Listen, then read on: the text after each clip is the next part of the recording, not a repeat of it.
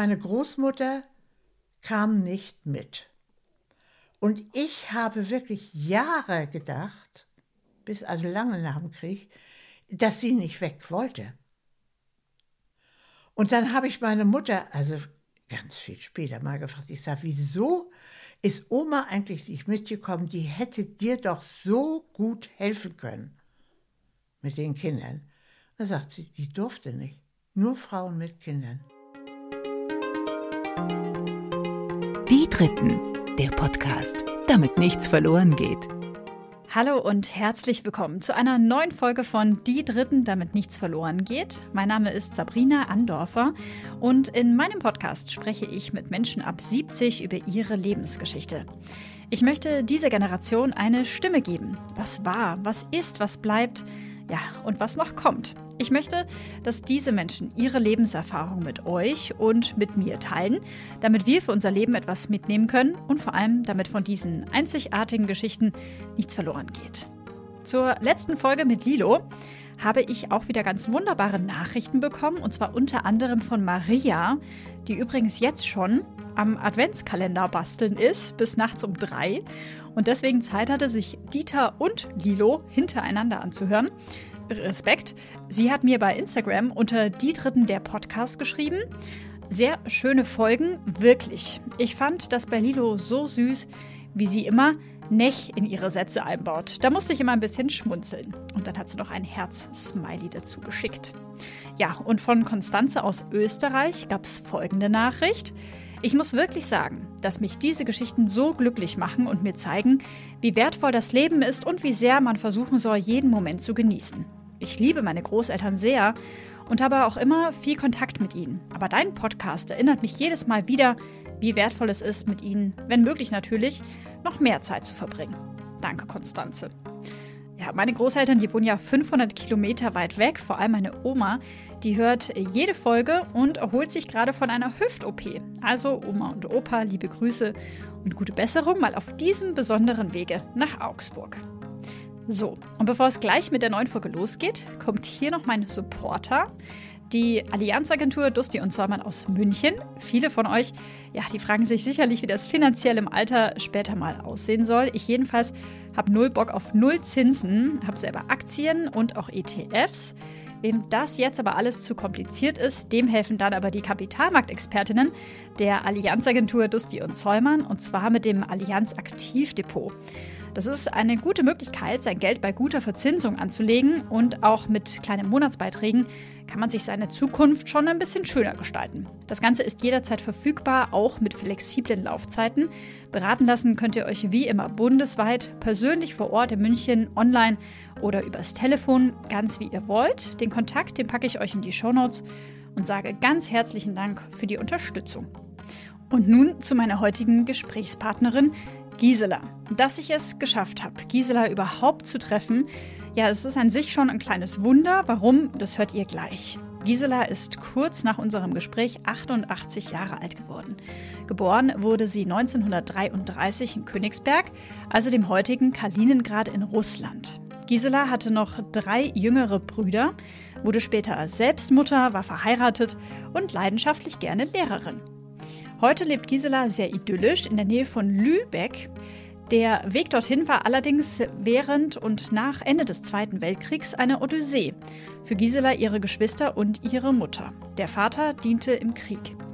Weil es einfach so viel zu bereden gibt, wird es von Giselas Lebensgeschichte zwei Folgen geben. Welches Lied ihr besonders im Kopf geblieben ist und was dieses Lied mit ihrer eigenen Lebensgeschichte zu tun hat, das hört ihr jetzt. Außerdem erzählt mir Gisela, warum sie sich auch heute noch extrem ungerne in eine Schlange stellt, also beim Einkaufen zum Beispiel. Ich bin gespannt, ob das bei euren Eltern oder Großeltern vielleicht genauso ist. Großer Dank geht dieses Mal an Anja, die wie auch Christiane fleißig die Werbetrommel für meinen Podcast rührt und vor allem natürlich an Gisela für ihr Vertrauen in mich und ihren Mut, mir für euch ihre Lebensgeschichte zu erzählen. Viel Spaß! Gisela, ich freue mich sehr, dass du dir heute die Zeit nimmst für mich und mich hier schon lecker bekocht hast. Ich hoffe, es hat dir geschmeckt. es hat sehr gut geschmeckt. Bist du ein bisschen nervös? Nö, eigentlich nicht. Eigentlich nicht, ne? Du warst Lehrerin, insofern ist äh, Sprechen und Reden dein Beruf gewesen? Ja, man hat ja praktisch den ganzen Vormittag immer geredet, ne? Oder überwiegend geredet. Also von daher ist das nicht so ungewohnt, obwohl ich das jetzt über 20 Jahre nicht mehr gemacht habe. Man muss dazu sagen, dass äh, wir uns nicht kennen, dass wir uns jetzt natürlich schon ein paar Stündchen kennen, weil ich äh, ganz weit zu dir in den Norden gereist bin, nach Ratzeburg. Und zwar war der Grund ähm, die Anja. Anja hat mir nämlich letztes Jahr tatsächlich schon eine E-Mail geschrieben und gesagt, dass ich mich unbedingt mit dir mal über deine Lebensgeschichte unterhalten muss. Und Anja hat unter anderem geschrieben, wenn sie erzählt, ist es wie ein Buch, von dem man sich wünscht, dass es nie enden möge. Das hört sich ja interessant an. Was habe ich. Ach du meine Güte. Das ist mal ein Kompliment, oder? Ja, na, aber ob. So ein Kompliment hat mir noch nie jemand gemacht. Dann sagen wir an dieser Stelle herzliche Grüße und vielen Dank an Anja. Ja, auf jeden Fall. Die uns hier beide zusammengebracht ja. hat. Ja, das war ja schon bisher ein nettes Zusammentreffen. Das stimmt, auf jeden Fall. Wir kommen noch mal drauf, wie das kam, dass du dich jahrzehntelang ehrenamtlich engagiert hast und was du da so alles gemacht hast in deinem Rentnerleben, das dann durchaus äh, nicht langweilig war, um es mal so zu sagen. Vorher würde ich dich aber bitten, dass wir einmal ja, in deine Geschichte, in deine Kindheit zurückreisen. Möchtest du mich mal mitnehmen in das Jahr 1933, beziehungsweise die Jahre danach nach Ostpreußen, nämlich Königsberg? Da bist du geboren. Naja, 33 kann ich schlecht was sagen, da äh, weiß ich nicht so viel. Und ich muss sagen, ich bin ja mit zehn Jahren aus Königsberg äh, praktisch geflohen, nicht? Also wir mussten ja mit, da war ich zehn. Und ich habe an Königsberg schon Erinnerungen. Ich bin ja da immerhin vier Jahre zur Schule gegangen, aber doch sehr, sehr vieles vergessen.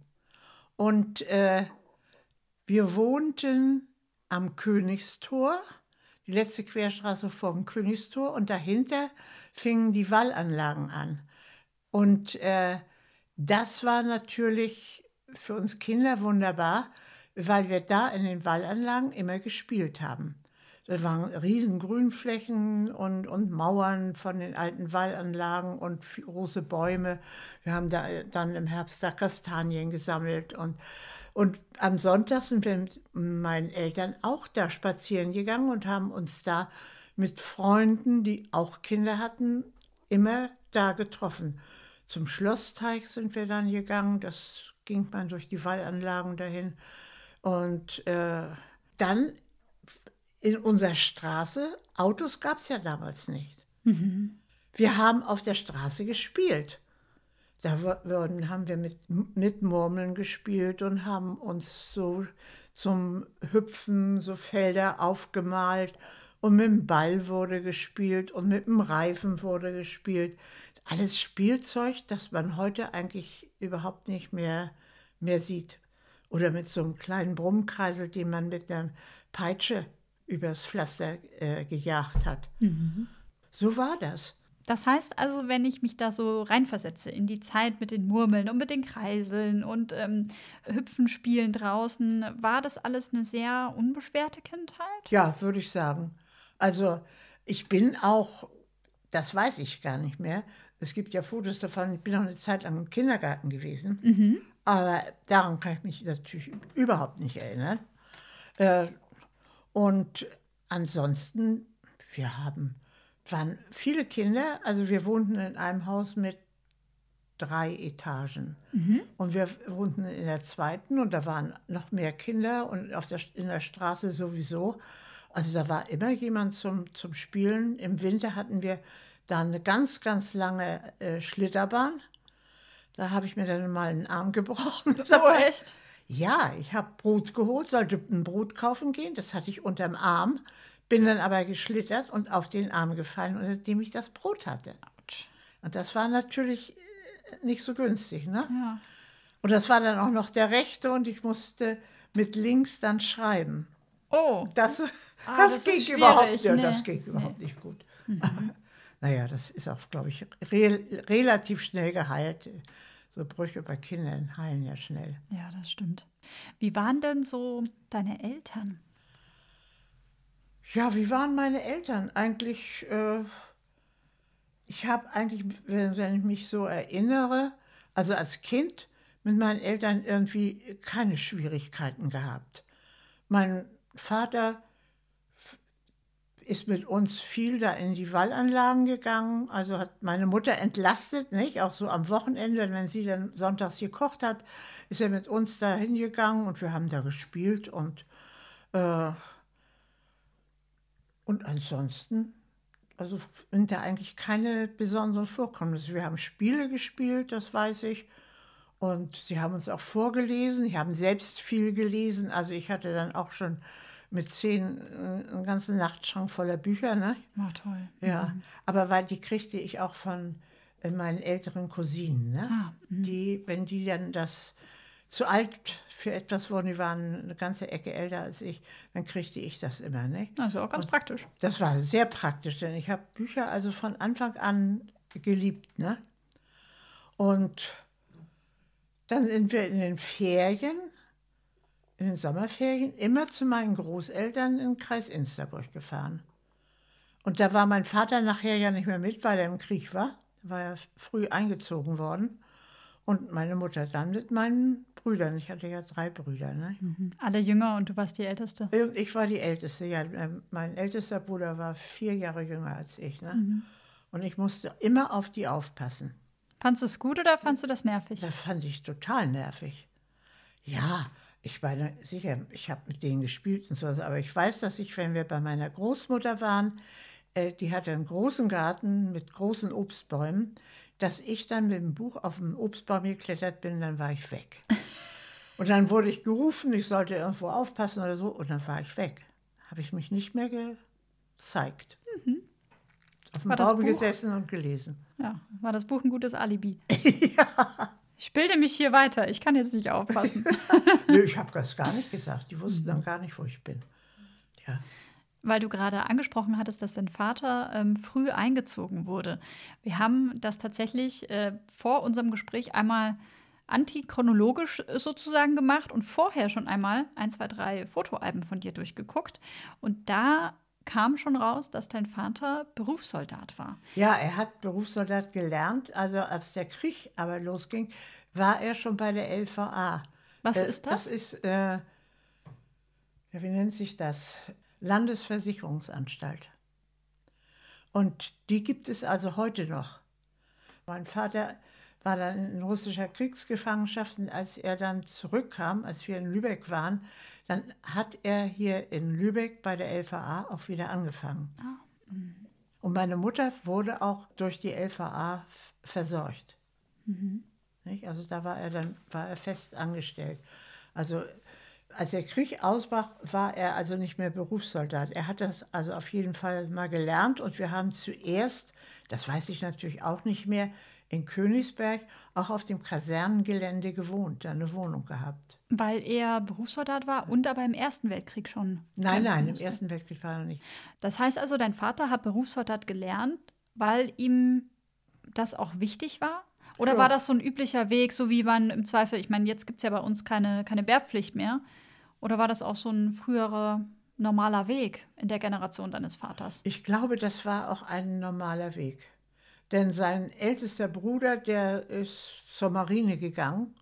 Soldat zu werden, also Berufssoldat zu werden, war schon ein angesehener Beruf damals. Also das machten eigentlich viele. Viele, ne? Und gingen dann aber nachher oft in so äh, Büroberufe. Ne?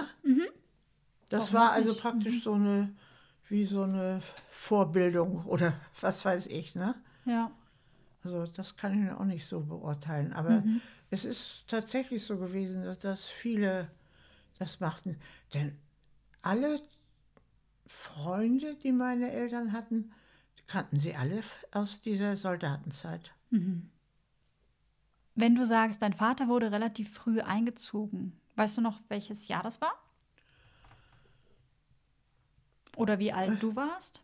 Mm, Nee, also ich muss erst, ersten oder zweiten Schuljahr gewesen sein. Also, Also sechs, sieben Jahre ja, wahrscheinlich. ja, Also 40 in etwa. ja.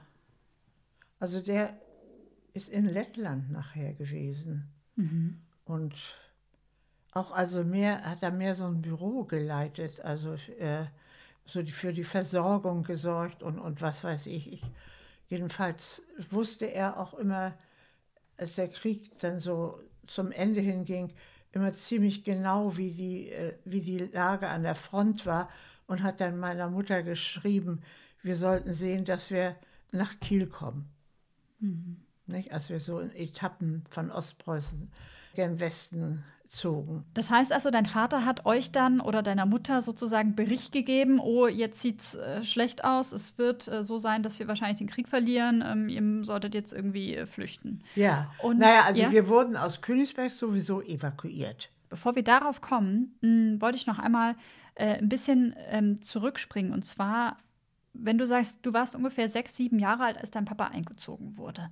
Erinnerst du dich an den Tag, als er sich quasi verabschiedet hat? Nein, überhaupt nicht. Glaubst du, du hast es weggeschoben? Nö, das glaube ich nicht. Er ist dann zum Beispiel, war zum Beispiel Weihnachten zu Hause. Und das war für uns Kinder eigentlich was ganz Normales, dass die Väter in den Krieg zogen, weil das rundherum so war. Das war ja kein, kein Einzelfall, ne? Sondern das hörte man in der Schule, das war in der Nachbarschaft so. Das waren unsere ganzen äh, Freunde, also die Freunde meiner Eltern, alle waren sie eingezogen. Ja. Und da war das eigentlich so für uns Kinder was ganz Normales, dass wir mit unseren Müttern alleine waren. Wie war denn deine Mutter? Was war sie denn so für ein Mensch, wenn du sie mir mal beschreiben Meine Mutter würdest? war unwahrscheinlich gut organisiert und äh, konnte, naja, sie hatte, das war ja damals noch nicht so, so haben wir damals noch nicht alle gemacht, sie hat richtig einen Beruf gelernt. Ah, Sie hat Buchhalterin gelernt in, im Kreis Insterburg in einer Mühle und hat dann in Insterburg bei, äh, im Büro von Singer-Nähmaschinen gearbeitet. okay. Nicht? Also die hat äh, richtig Berufserfahrung gehabt, konnte Schreibmaschine schreiben und Stenografie und was weiß ich, alles, was man damals so brauchte. Ne? Ja, ja. Und äh, die war, hatte bei allen immer also einen, einen tollen Überblick. Und also auch, auch später, die hat das eigentlich immer alles so gemanagt. Ne? Auch mein, mein Vater hat ihr völlig freie Hand gelassen. Er sagt immer, eure Mutter macht das schon alles, die verwaltet das Geld, ich kriege mein Taschengeld und, und mehr brauche ich nicht. War das üblich für die damalige Zeit? Nee, ich würde sagen nicht, eben nicht. Mein Schwiegervater war da ganz anders. Der hat meiner Schwiegermutter das Geld zugeteilt, nicht so. Und bei uns war es genau umgekehrt. Da hatte meine Mutter das alles in der Hand. So im Nachhinein betrachtet, haben Sie dann davon profitiert, dass Sicher. Sie das als Kind so Ja, gesehen also haben, ich- dass Ihre Eltern da sehr modern Ja, und ich, für mich war das so selbstverständlich. Ne? Und äh, ich konnte auch mal gut organisieren. Ne? Also äh, Christiane, meine Tochter ja auch. Also äh, entweder habe ich das von meiner Mutter so gelernt oder geerbt. Eins von beiden. Ja, aber ist ja egal, Hauptsache Ja. es ist da. Das stimmt. Gisela, wenn du sagst, deine Eltern waren da relativ modern und dein Vater war halt mal da und mal nicht da und ne? Wie war denn so die Erziehung? Also war das alles relativ frei oder war das schon auch streng? Oder gab es mal Kloppe? Nee, also äh, geschlagen haben meine Eltern eigentlich nicht. Kann ich mich jedenfalls nicht dran erinnern. Kann vielleicht mal sein, dass ich mal was hinter die Ohren gekriegt habe, aber nicht so, dass ich das behalten hätte. ne? Ja. Und äh, naja, es gab natürlich Regeln, aber irgendwie nicht so, dass ich, dass die so, äh, sag mal, wie aufgeschrieben klangen, ne? Es hatte alles seine Ordnung. So war meine Mutter eben. Aber äh, nicht so, so verbissen, ne? Und sie legte schon Wert darauf, dass ich dann auf die Jungs mal aufpasste, das ist klar. Konnte man ihr ja auch nicht verdenken. Nee. Im Nachhinein, ne? Ja, ja. Und äh, aber ansonsten hat sie vieles durchgesetzt, was mich im Nachhinein sehr gewundert hat. äh, so Mädchen bis zehn waren ja bei den Jungmädeln. Bei, Mhm. Also nicht BDM, sondern Jungmädel nannte sich das bis zehn. Und da bin ich in Königsberg nie gewesen. Also äh, da hat meine Mutter, ich habe sie spä ganz später mal gefragt, nein, die hat gesagt, sie braucht mich. Die hat was gesagt? Sie braucht mich. Sie wollte nicht, dass ich dahin gehe. Und dann hat sie gesagt, ich, sie braucht mich, damit ich auf, ihre, auf meine Brüder aufpasse. Ah. Alleine schafft sie das nicht. Ihr Mann wäre ja nicht da. Wenn wir aber in, äh, bei meiner Großmutter waren, dann durfte ich da immer hingehen. Und das war da überhaupt ganz toll. Da ging es also gar nicht darum, dass die da nun äh, dauernd über Hitler oder sonst was gesprochen haben, sondern da wurden immer, da war ja äh, ein Fluss und da war ein Wald und so, da wurden immer Spiele und sowas gemacht. Nicht? Und das fand ich natürlich toll. Ne? Ja, klar. Ja, macht ja Spaß draußen zu toben, wenn man Ja, jung ja. ist. Ja, ja, ich meine, es ist ja auch so ein Alter, wenn man zehn ist oder neun oder acht. Ne? Na klar. Das heißt also, wenn du da später mit deiner Mutter drüber gesprochen hast, ne, hat dich das dann auch interessiert, wie das damals deine Mutter dann wahrgenommen hat, eben als die ja, NS-Zeit kam und die braune Färbung einzog, sage ich jetzt mal? Ja, da war sie also nicht so wahnsinnig begeistert. Aber ist ja klar, man konnte das ja damals nicht so äh, wie heute kundtun, nicht? Aber sie hat sich da sehr zurückgehalten. Sie hat sich überhaupt nicht irgendwo eingemischt oder irgendeinen Posten gehabt oder irgendwas gemacht. Ne? Ja. Also sie konnte sich ja auch immer gut mit ihren Kindern entschuldigen. Wie war das bei deinem, bei deinem Vater? Der ist wahrscheinlich nicht unbedingt freiwillig an die Front gegangen? Oder vielleicht Nein, auch die doch? wurden ja alle einberufen. Also da konnte man sich auch nicht wehren. Da musste man schon krank sein, ne? Oder irgendeinen äh, im Beruf einen Job haben, äh, wo man nun überhaupt nicht entbehrlich war. Ne? Ja. Hast du, als du später mit deiner Mutter mal darüber gesprochen hast, hast du sie fragen können oder sie gefragt, wie sie das empfunden hat, als ihr Mann dann im Krieg gekämpft hat und sie alleine war mit den Kindern? Und also hatte sie Angst, wusste nicht, wie es weitergeht? War sie genervt ob der Umstände?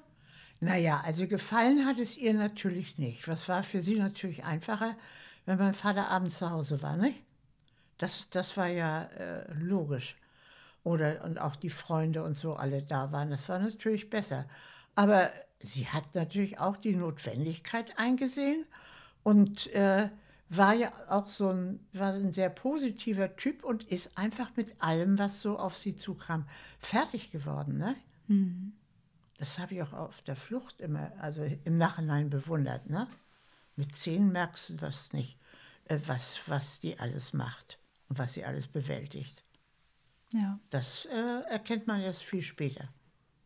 Wenn du mich da einmal mit reinnimmst, als ihr dann fliehen musstet oder geflohen seid aus Königsberg. Ja, in Königsberg waren ja schon äh, Angriffe, Luftangriffe und wir mussten dann immer in den Keller. Also der Keller war dann so als Luftschutzkeller ausgebaut worden mit Durchbrüchen zu den anderen Häusern, wenn das Haus getroffen wird, dass man äh, unterirdisch äh, fliehen kann. Ne?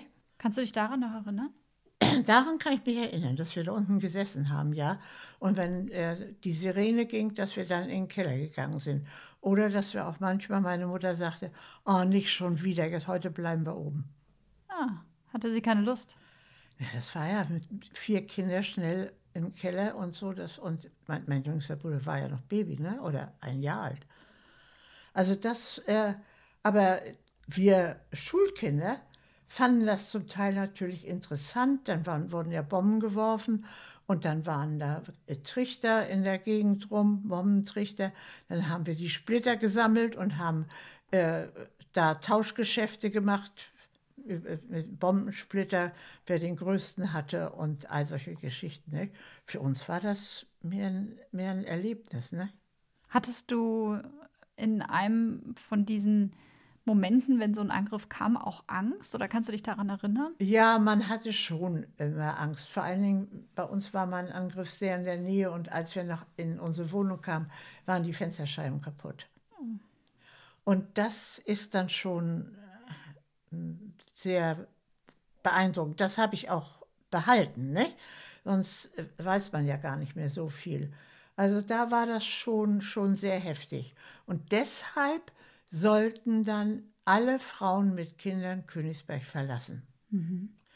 Und das war kurz vor den Sommerferien, also ich glaube drei oder vier Wochen vor den Sommerferien. Und wir sollten nach Thüringen mhm. evakuiert werden. Und da hat meine Mutter gesagt, da will sie nicht hin. Äh, es sind ja bald Sommerferien, wir fahren im Kreis Insterburg zu Oma. Wo also, genau lag denn dieser Kreis? Mir sagt das nichts. Der Kreis Insterburg ist mehr zum Osten hin. Also Richtung Ostsee? Nein, nein, ähm, mehr nach Russland hin. Ach, mehr nach Russland hin. Also mehr ah, im okay. Landesinnern. Okay, mehr im Landesinnern Richtung Osten. Ja, ne? okay. Königsberg ist ja fast an der Ostseeküste. Ja, ne? genau. Und das liegt dann mehr im Landesinnern am Fluss an der Pissa. Mhm. Bevor wir da einmal reingehen und ihr dann euch auf den Weg macht ähm, zu deiner Großmutter, würde mich noch mal der Moment interessieren, den du noch so im Kopf hast, als ihr dann aus dem Luftschutzkeller rauskamt und zurück in eure Wohnung gelaufen seid. Wie hat diese Wohnung mit den kaputten Fenstern gerochen? Was hast du gedacht? Was hast du gesehen, als du in dein Kinderzimmer gegangen bist? Das weiß ich also nicht mehr so genau. Ich weiß nur, dass wir angefangen haben, die Scherben aufzusammeln. Also praktisch meine Mutter und ich. Mhm. Äh, damit sich die Jungs da nicht irgendwie schneiden.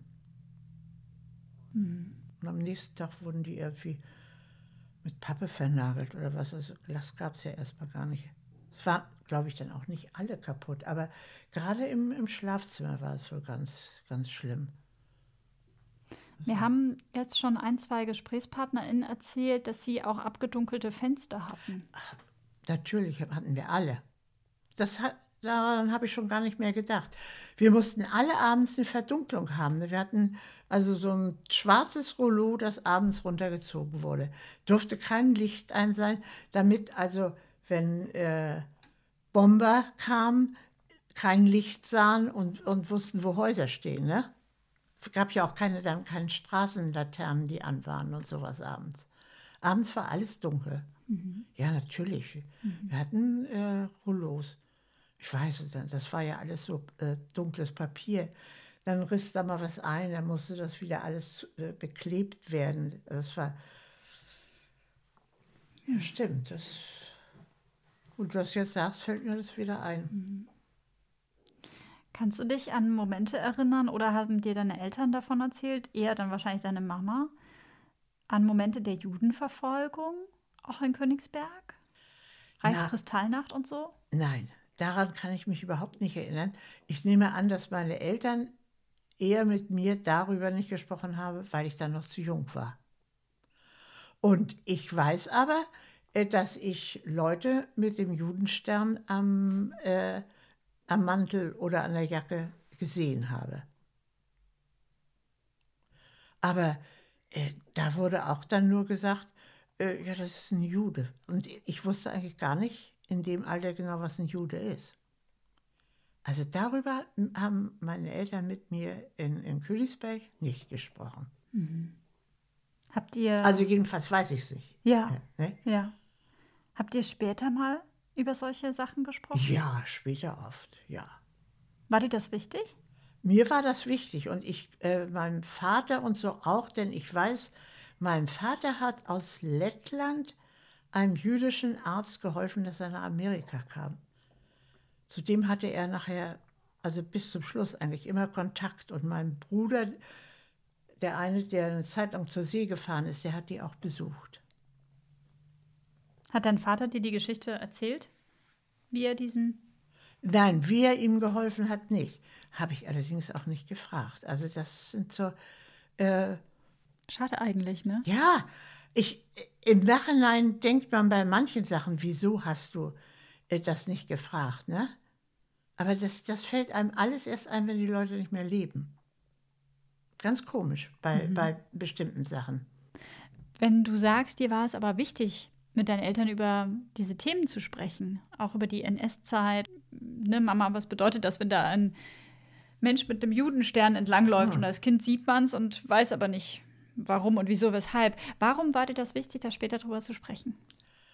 Ja, weil ich also einmal mich das sehr interessiert hat, wie das überhaupt alles abgelaufen ist und darüber sehr, sehr viel gelesen habe.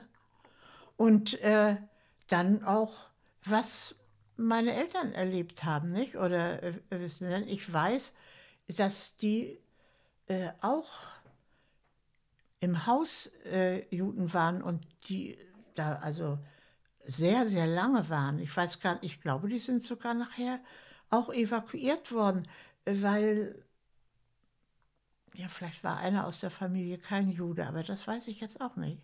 Mhm. Also es war jedenfalls nicht so, dass man also während der Zeit damals bewusst oder mit mir darüber gesprochen hat. Aber später dann dafür zum Glück ein bisschen mehr. Zu, äh, später, ja, da haben wir ja auch dann die Filme gesehen und, und sowas alles, nicht? Ja. Auch, also das da dann schon, ne?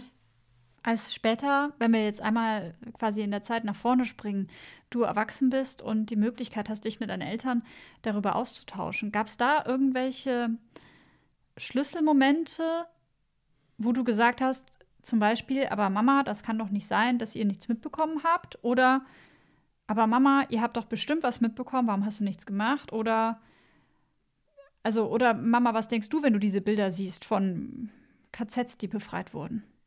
Gab es ja. so Sachen?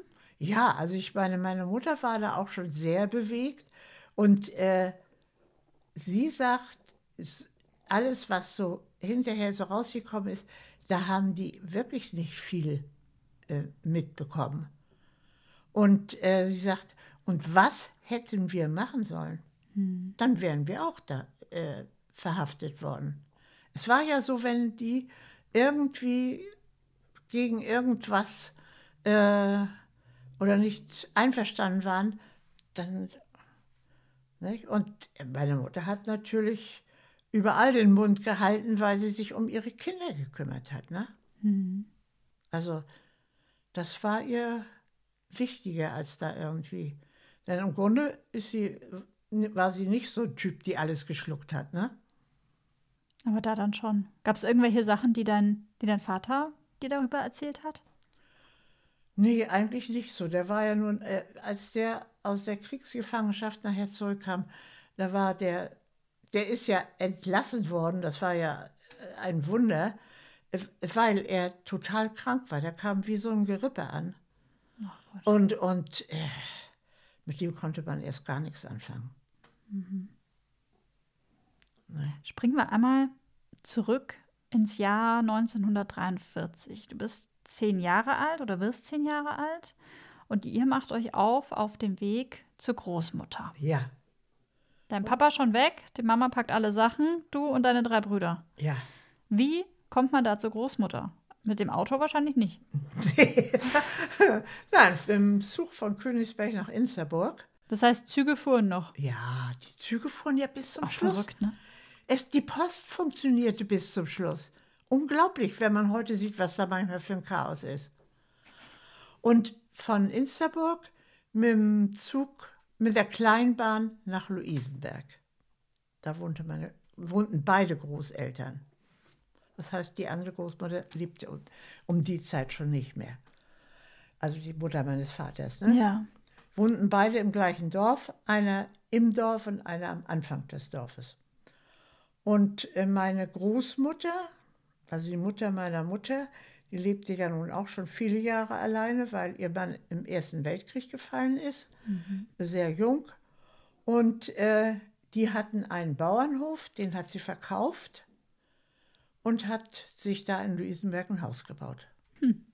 Und da lebte sie alleine. Hat auch nie wieder einen Mann gehabt. Also für sie damals ja auch noch Jungfrau. Und wenn ich die Fotos von ihr sehe, die hat ja immer so dunkle Sachen getragen, ihr Leben lang. Ich war ja noch jung.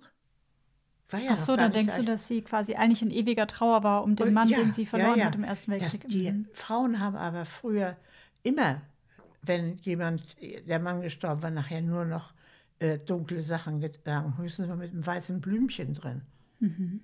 Hat sie, hat deine Großmutter mal darüber gesprochen? Über den, ähm, den Tod ihres Mannes oder die Zeit im Ersten Weltkrieg? Nee, darüber habe ich mit ihr auch nie gesprochen. Also das war auch, hat mich damals auch nicht so, als Zehnjährige nicht, nicht so interessiert.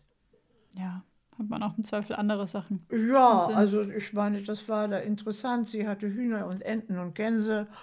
Und in den Ferien waren da Kinder über Kinder. Wir waren also ganz viele. Wir hatten da, das war immer ganz toll, da war immer was los.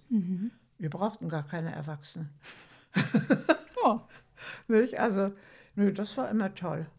Und ich wollte schon immer Lehrerin werden. Wir haben da immer Schule gespielt und ich war immer die Lehrerin, mit zehn schon.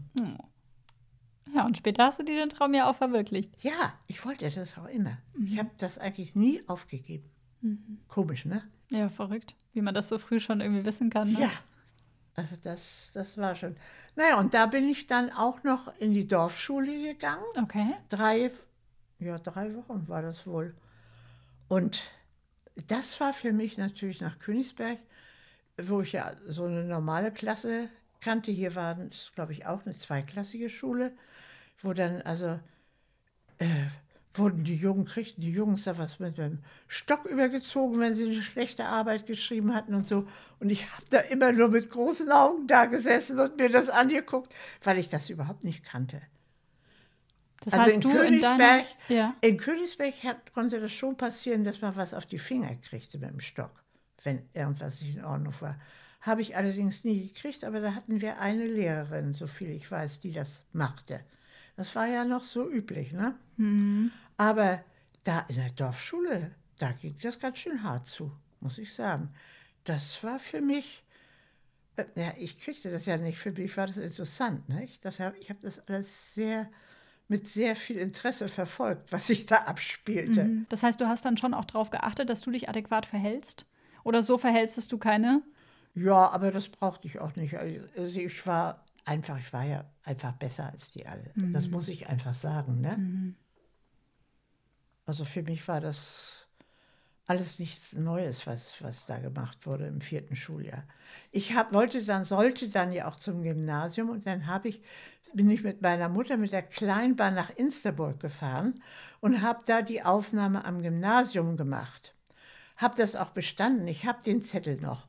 So ein kleiner Zettel, der auf der Rückseite bedruckt ist, Papier war knapp, dass ich die Aufnahme am Gymnasium bestanden habe.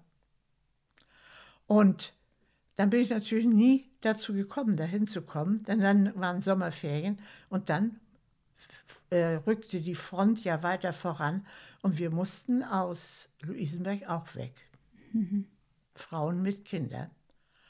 Und ich habe wirklich, meine Großmutter kam nicht mit. Und ich habe wirklich Jahre gedacht, bis also lange nach dem Krieg, dass sie nicht weg wollte. Und dann habe ich meine Mutter, also ganz viel später mal gefragt, ich sage, wieso ist Oma eigentlich nicht mitgekommen? Die hätte dir doch so gut helfen können mit den Kindern. Da sagt sie, die durfte nicht. Nur Frauen mit Kindern. Krass. Ja, Das heißt, die, also das war einfach schlichtweg verboten. das war schlichtweg verboten. Nur die Frauen mit Kindern durften raus. Weißt du warum? Das macht ja eigentlich keinen Sinn. Das ist eine Also Frau, die da da, machte- alleine. das also, machte ja da- gut, da machte vieles nicht Da Sinn, machte aber vieles keinen Sinn mehr. Äh, der, wie hieß der doch, der da, äh, äh, diese Leiter da, die für Gauamtsleiter. Ja, so ähnlich, Oder- aber hieß noch ein bisschen anders. Und der da für Ostpreußen zu, der hat das, der hat ja auch die, die Bauern nicht rausziehen lassen mit ihren Trecks. Die sind ja dann eben alle viel zu spät losgegangen und meistens dann auf eigene Faust, weil sie merkten, das hatte keinen Sinn mehr. Aber äh, das war denn meine Großmutter, die Schwester meiner Mutter lebte in Allenstein. Das ist ja nun ein bisschen weiter nach Westen in Ostpreußen. Und dann ist meine Großmutter später nach Allenstein gegangen, weil da nach Luisenberg die Front auch immer näher kam. Und meine Ta mein Onkel, der hatte nur einen Arm, der hatte mal beim Motorradunfall was oder ein Stück vom Arm verloren. Der war natürlich kein, nicht Soldat, der hat gearbeitet in seinem Beruf und äh, die wollten dann, da war das auch so, die wollten eigentlich nach Danzig und mit dem Schiff raus. Mhm. Wie viele, ne? Ja.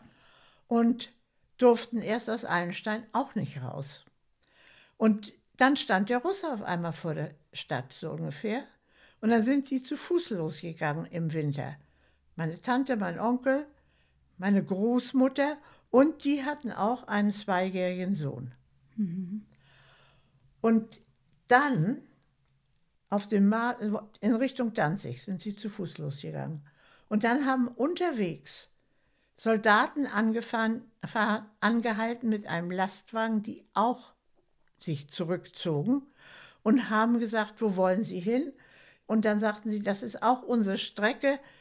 Ich weiß jetzt nicht mehr den Ort, aber an dem Ort, bis dahin nehmen wir die alte Frau und das Kind mit und dann können sie sich da wieder treffen.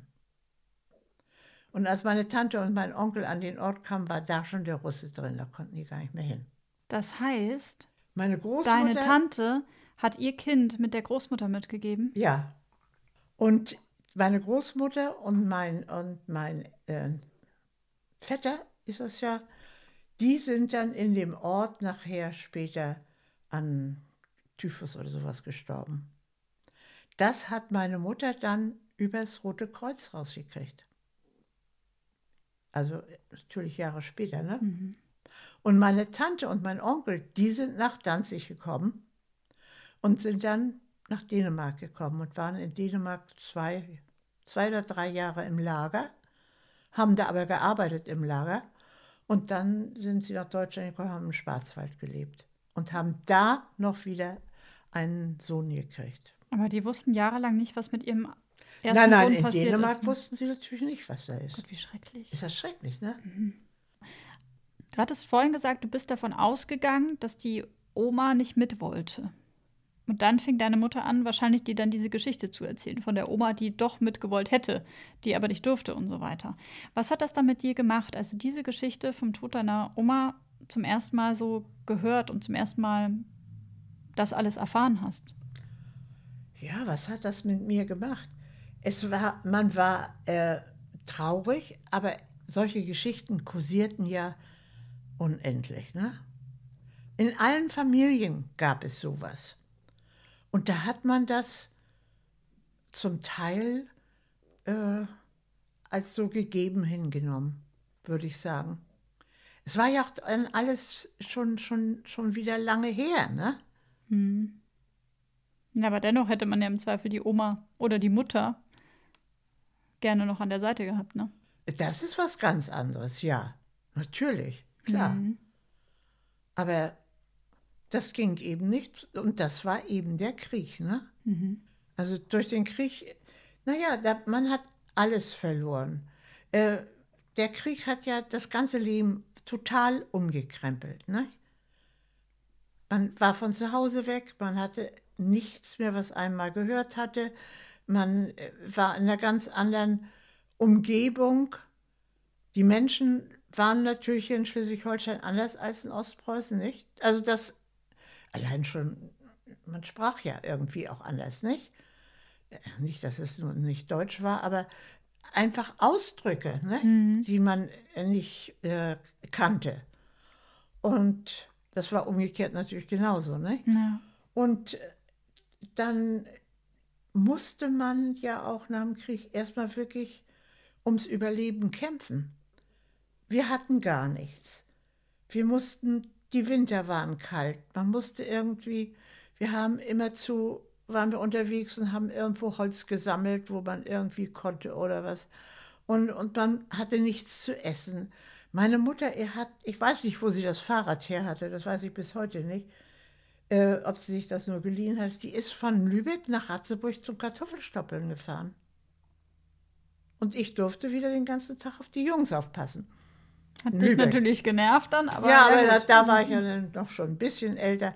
Und da, da habe ich das warum. Mhm. natürlich auch total eingesehen. Denn sie hat ja versucht, äh, Die für uns was zu essen ne? zu, zusammen. Nicht? Wir haben auf dem Feld Ähren gesammelt nach, nach der Ernte und dann die, die Körner rausgepult und die wurden in der Kaffeemühle gemahlen, damit wir ein bisschen Mehl hatten. Und all solche Sachen. Also es war wirklich ganz, ganz, ganz schwierig. Wir haben in der Zeit wirklich gehungert. Kannst du dich an das Gefühl des Hungers noch erinnern? Oh ja, Ja? das kann ich. Und mein Mann konnte das auch. Der hat auch kein Krübel Brot irgendwie mal weggeworfen. Er sagt, ich weiß noch genau, wie ich gehungert habe. Das. Es wurde ja, wir hatten Lebensmittelmarken und kriegten zugeteilt. Äh, Das war, waren drei oder vier Scheiben Brot für den ganzen Tag. Oder wenn überhaupt, drei waren das, glaube ich, also wenn du das so aufgeteilt hast. Äh, da wurde doch kein heranwachsendes Kind oder ein Junge satt. Ne? Ja. Es gab kein Aufstrich, es gab kaum Butter. Es wurde ja alles zugeteilt. Und dann musste man dafür noch anstehen. anstehen. Da habe ich mich dann mit meinen Brüdern oft äh, abgehört, dass wir immer zeitig hingegangen sind und uns dann abgelöst haben. Und zum Schluss kam meine Mutter mit den Lebensmittelkarten und hat das gekauft. Ne? Und wir haben die. Und deshalb stelle ich mich heute eigentlich, wenn es nicht dringend ist, in keine Schlange mehr. Ach echt? Ja, da, ich habe richtig so eine Phobie äh, gegen Schlangen. Ich, also, weil ich diese Zeit nach dem Krieg, wo man mir nach allem anstehen musste, fürchterlich fand. Ganz fürchterlich. Habe ich noch nie drüber nachgedacht. Und mein jüngster Bruder, der ja damals, naja, in, in Lübeck war er schon wieder ein bisschen älter, der musste ja auch mit und, und sich anstellen. Also, Aber der war äh, erst so zwei, drei, glaub Naja, ich, ne? der war, ist dann im 42 Vorgespräch- geboren. Und da war es ja dann schon 45 und, und 46. Ja. Der Winter 45, 46 und so, der war ja mit am schlimmsten. Und äh, der musste auch ran, musste da auch eine Weile stehen. Und da habe ich neulich mit ihm drüber gesprochen. Und dann sagte er, so, da habe da habe ich das und das gemacht. Und dann war da so eine Schlange. Da bin ich weggegangen und sagte, anstellen tue ich mich nicht mehr. Da sage ich, Mensch, Job, sag ich, das geht mir ganz genauso, schon lange. Wahnsinn. Hab Also der nie- hat, ne, bei ihm wusste ich das auch nicht. Ich dachte, er wäre noch zu klein gewesen, nicht, um das so zu mitzukriegen. Und er hat das ja auch nicht so oft gemacht wie ich. Ne? Ja, ja. Aber bei ihm geht es auch so. Ich würde mich nie nach dem Eis oder irgend sowas, wenn da eine Schlange ist, anstellen.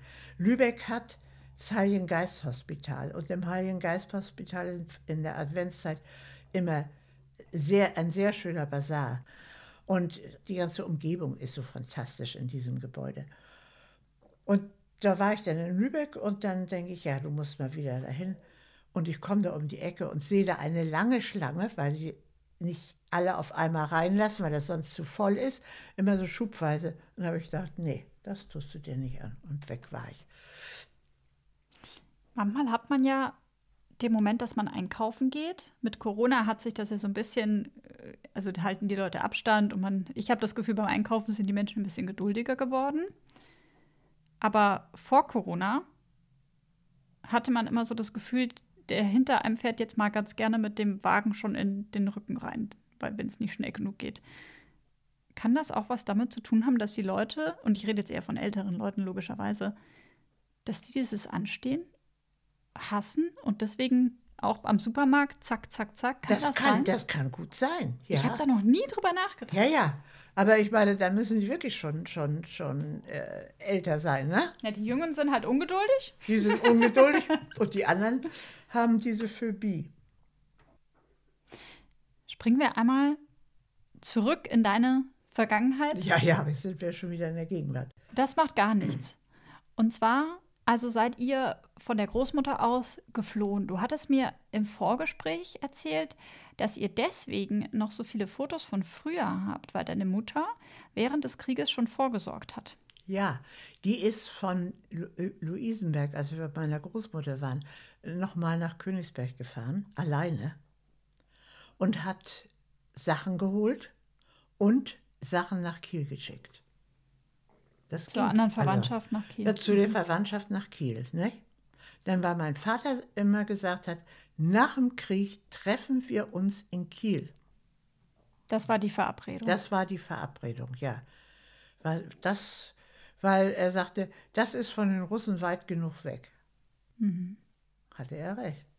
Und später habt ihr euch tatsächlich, bevor ihr nach Lübeck kamt, dann in Kiel getroffen? Nein, das muss ich im Laufe der Flucht, des Fluchtweges erzählen, warum wir in Lübeck hängen geblieben sind. Na dann. Das ist auch noch spannend. Erzähl. Ja, also von Luisenberg sind wir dann nach Mohrungen gekommen. Wo liegt das? Das liegt praktisch ein bisschen südlich von, äh, ja, südwestlich von Danzig, so, so im Landesinnern. Auch ein, ein naja, Stadt kann man das nicht nennen. Jedenfalls wurden wir da mit Pferd und Wagen abgeholt äh, und auf einen Bauernhof gebracht. Und da bin ich dann, da waren wir auf dem Bauernhof, richtig toller Hof. Eine Riesendiele mit Schränken bis oben hin, voll mit Wäsche und sowas alles. Also so, so richtig wie das in alten Zeiten war, ne? Wahnsinn. Also da, sowas, das habe ich, ist bei mir so hängen geblieben.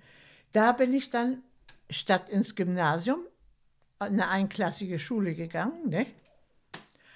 Und als es dann da brenzlig wurde, wurden wir wieder in Zug gesetzt und sind nach Rügen gekommen.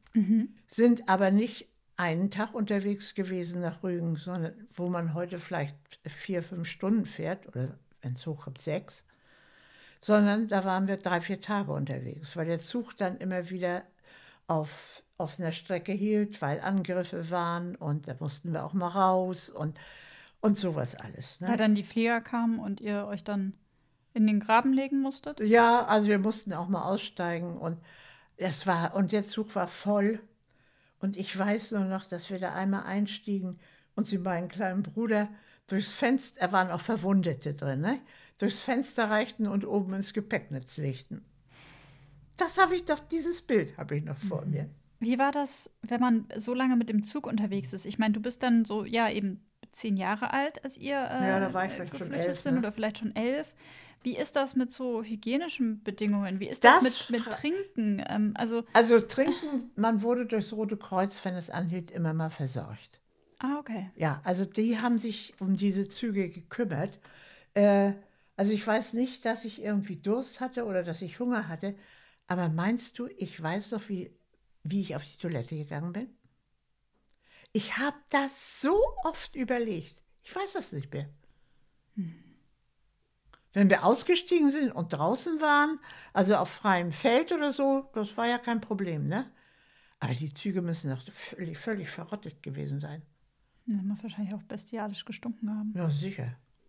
Hast du mit deiner Mutter mal drüber gesprochen? Zufällig? Nee, das habe ich auch nicht gemacht. Das habe ich, äh, ist mir auch nicht äh, eingefallen. Ist mir eigentlich auch erst viel später mal eingefallen, ne? Weil solche Sachen waren erstmal völlig uninteressant, ne? Und da war das natürlich auch so. Dann standen wir, glaube ich, das war, ja, das war dann Rostock, kann es gewesen sein?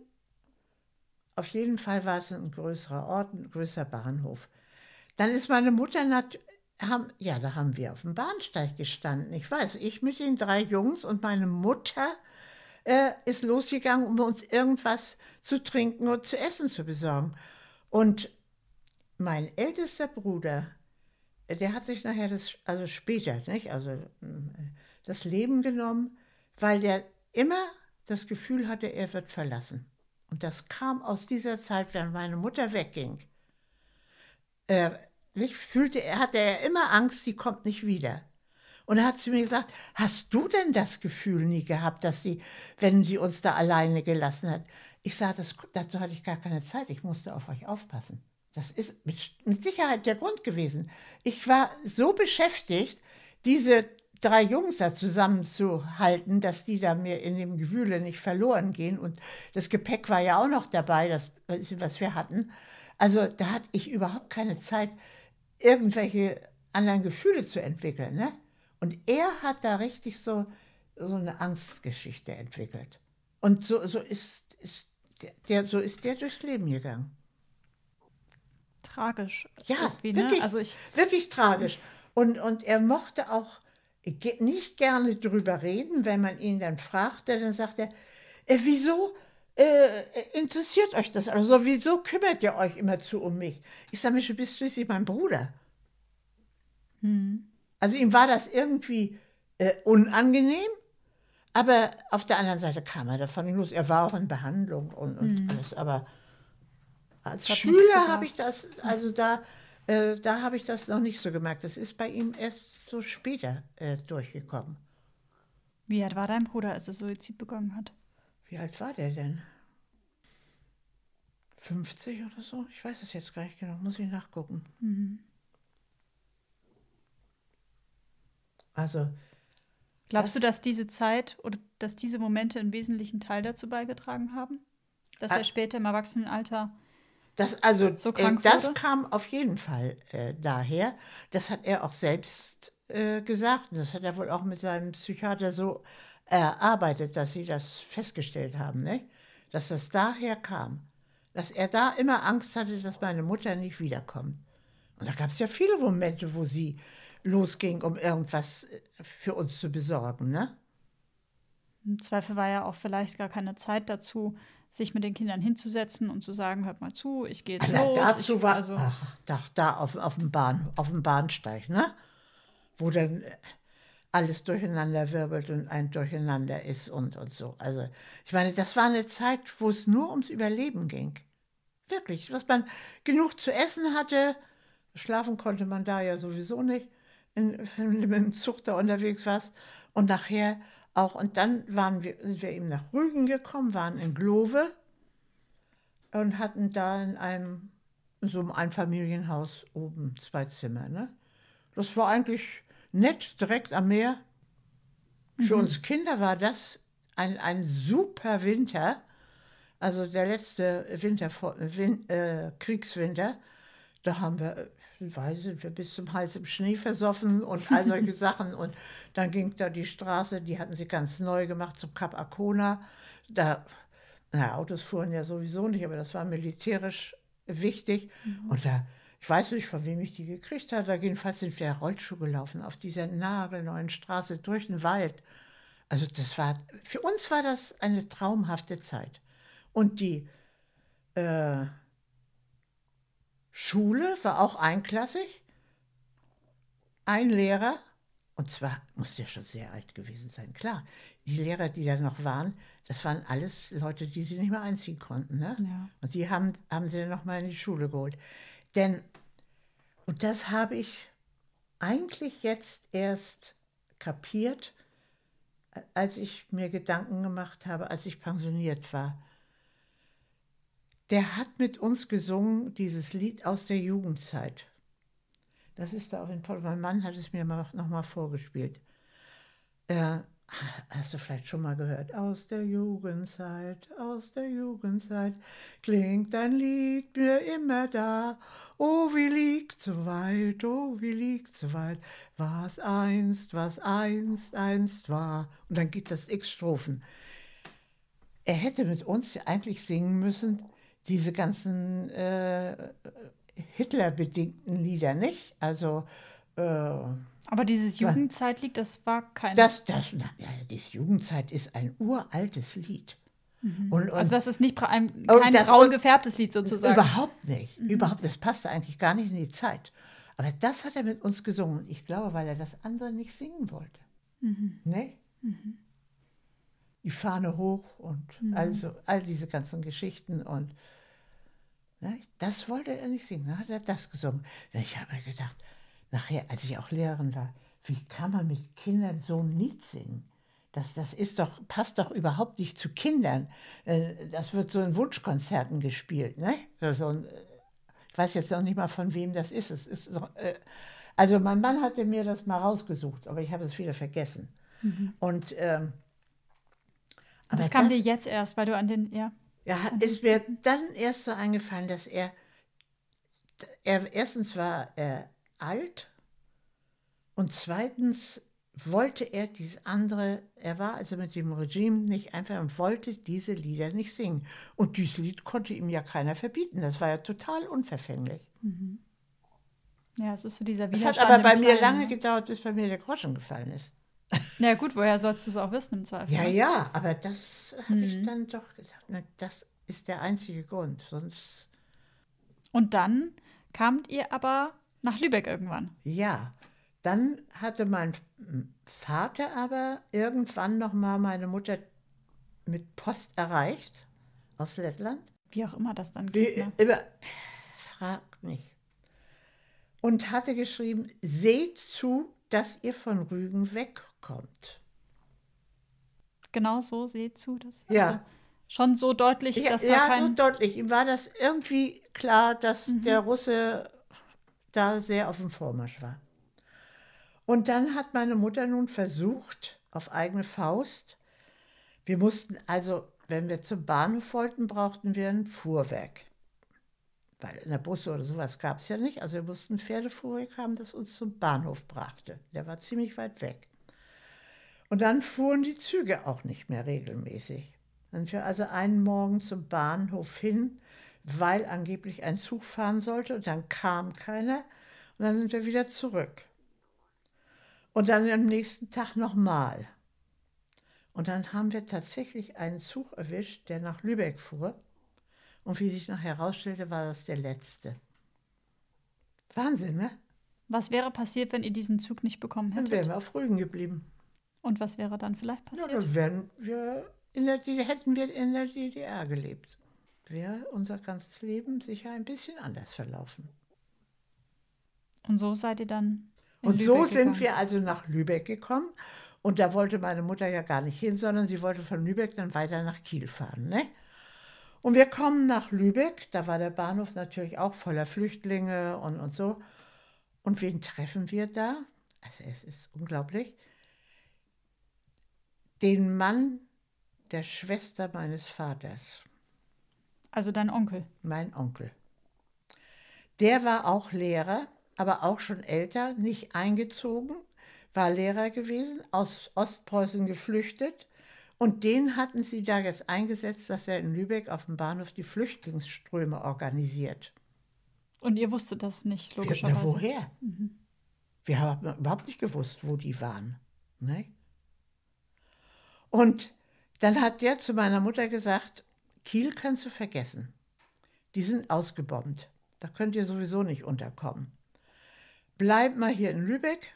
Ich sorge schon dafür, dass ihr auch eine Unterkunft kriegt.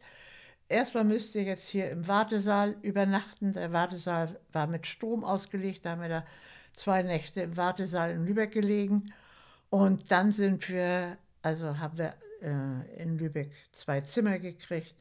In Eichholz, das ist so am, am Rande der Stadt. Äh, das waren immer, das waren so Blocks. In jedem Eingang waren vier, vier äh, Wohnungen und jede Wohnung hatte oben ein Fremdenzimmer. Und davon hatten wir, also von zwei Wohnungen, zwei Fremdenzimmer. Aber in den Fremdenzimmern war, da oben war keine Toilette, kein Wasser. Also wir mussten dann in die Wohnungen runter, um auf die Toilette zu gehen und uns Wasser hochholen und sowas alles. Ne? Aber da haben wir in diesen beiden ja, über zwei Jahre gehaust.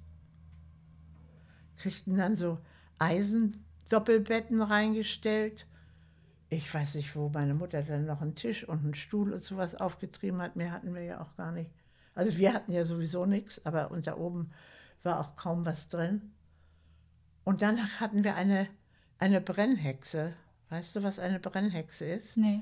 Das ist ungefähr so ein Ofen, der so hoch ist. Also so, Ja, ja, so äh, 30 Zentimeter So, und äh, 80 ja, lang ungefähr. Mhm. ein bisschen länger als 30, nicht? Aber 30 breit und, und, und na, kein Meter. Also Nee, so auf der 80, 80 lang und 30 hoch in etwa. Und der hat also zwei Kochstellen, also musste aber mit Holz geheizt werden, ne? Ah. Also, also so äh, zwei Kochen. Und darauf wurde gekocht. Und dafür brauchten wir Holz. Also habt ihr Holz gesammelt. Also haben wir Holz gesammelt. Und wenn ich heute, das ist ja so drin, es ist so irre, wenn ich heute, wenn Sie hier die Knicks schneiden, Schleswig-Holstein hat ja diese Knicks, ne? Was ist das? Ach so Gott, ja, das ist. Ich komme ursprünglich aus Süddeutschland. Ich kenne keine Knicks. Ja, ja. Äh, diese an den, Stra an den Feldern sind doch immer so lange, äh, hast du vielleicht aus dem Zug auch gesehen, immer so lange Streifen mit Büschen. Ja, das wird, ist extra angelegt worden, damit der Wind ein bisschen abgehalten wird, weil Aha. sonst, also zum Beispiel, heute hat man ja auch schon äh, Kornsorten, die niedriger sind, nicht? aber der Wind hat ja immer alles platt gedrückt. Und weil es hier immer so windig ist, gibt es diese Knicks. Die stehen heute unter Naturschutz. Und die werden aber, diese Büsche sollen ja auch nicht nun in, äh, zu Bäumen werden. Die werden, glaube ich, alle vier, fünf Jahre auf den Stock gesetzt. Also total geschnitten. abgeschnitten. Ne? Und so. Und wenn ich jetzt an so einem abgeschnittenen Knick vorbeigehe und da liegen dann noch solche St- Stücke von dem Abhacken und so, kribbelt es mir an den Fingern, möchte ich am liebsten immer alles aufsammeln. Das ist so verrückt. Ich sehe das richtig. Dass du noch das, könnt- Bedürfnis hast, die aufzusammeln. Ne? Nicht? Und Verrückt. äh, damals war das natürlich so, äh, alle zogen los, um irgendwie Holz, da wurden die Bäume überall gefällt und so. Äh, also so kleine Bäume haben wir natürlich auch umgelegt, die kriegt meine Mutter und ich. Aber ansonsten musste man dann schon immer gucken, wo noch Äste waren oder sowas alles. Also das war schon mühselig, ne? Was ist das für ein Gefühl, Hunger zu haben in dieser Zeit? Ja, was ist das für ein Gefühl? Man hat einfach Hunger. Das ist, äh, das ist auch sowas, das man in dem Moment gar nicht anders kennt. Nicht? Hm. Man sagt dann, meine Mutter sagt immer dann, ja, ja, zu Hause war das anders, ne? Aber man musste sich damit abfinden, man konnte ja nichts dagegen machen. Und das war natürlich schon irgendwie äh, immer, naja, auf jeden Fall hat man sich über jedes bisschen, was man kriegte, gefreut. Mhm. Das war einfach so. Hat deine Mutter oft in dieser Zeit von zu Hause gesprochen? Äh, ich würde sagen, nicht auffällig viel. Also, dass sie nur so, nicht? Schon, natürlich kam, kam das mal und wir haben das ja auch, auch erwähnt. Aber äh, sie hat dann doch sehr im Jetzt gelebt und, und äh, da gesorgt, dass, naja, das alles lief, nicht? Man musste, sie brauchte, sie, wir brauchten ja auch alles, nicht? Ja, klar. Sie musste dann sehen, dass sie Bezugsscheine bekam für einen Topf oder für eine Pfanne. Das gab es alles nur auf Bezugsschein. Konntest ja nicht in den Laden gehen und es, es, es gab ja nichts, ne? Wie war das zu der Zeit mit deinem Vater? Du hast vorhin schon erzählt, dass er dann in Kriegsgefangenschaft geraten ist, dass er irgendwann wiederkam. In welchem Jahr kam denn dein Vater wieder? Das muss äh, Ende 47 oder Anfang 48 gewesen sein. Ich weiß Also ungefähr so genau. drei Jahre nach Ja, denn diese Papiere alle, die hat äh, mein Bruder mitgenommen. Ich, wir haben uns das aufgezeigt. Ich sage, ich will nicht den ganzen Papierkram von Mutti da haben. Alles, was du gebrauchen kannst, das nimm mal mit. Nicht? Also, und wie gesagt, er war total, also Das war Giselas Lebensgeschichte. Was für eine Reise bis hierhin. Spannend wird's dann natürlich auch wieder in zwei Wochen. Da könnt ihr euch jetzt schon drauf freuen. Gisela erzählt mir zum Beispiel von dem Moment, als sie ihren Vater nach dem Krieg wiedergesehen hat und auch wie Giselas Vater dieses Wiedersehen empfunden hat. Und wir sprechen auch über das Gefühl, ein Zuhause zu haben und wo dieses Zuhause eigentlich liegt. Grüße und ein großer Dank gehen an dieser Stelle auch nochmal an die Kapitalmarktexpertinnen der Allianz Agentur Dusti und Zollmann aus München. Den Link zum Allianz Aktivdepot, den findet ihr in den Shownotes. Und wie immer an dieser Stelle der Hinweis, wenn ihr Fragen, Anregungen, Ideen oder auch GesprächspartnerInnen habt, dann schreibt mir auf sämtlichen Kanälen, zum Beispiel bei Instagram unter die Dritten der Podcast oder schreibt mir eine E-Mail an die Dritten Podcast at outlook.de. Empfehlt meinen Podcast natürlich immer gerne weiter, macht Werbung dafür, wo es nur geht. Lasst mir super gerne ein Abo da und wenn ihr mögt, natürlich auch fünf Sterne bei Apple Podcast. Wir hören uns wieder, wie schon gesagt, mit Gisela Teil 2 in zwei Wochen. Habt eine gute Zeit bei all dem, was ihr jetzt noch so macht, ob beim Adventskalender basteln, vielleicht schon beim Plätzchen backen oder einfach nur beim Entspannen auf der Couch. Ja, und führt ganz wunderbare Gespräche mit euren Liebsten, damit nichts verloren geht. Eure Sabrina.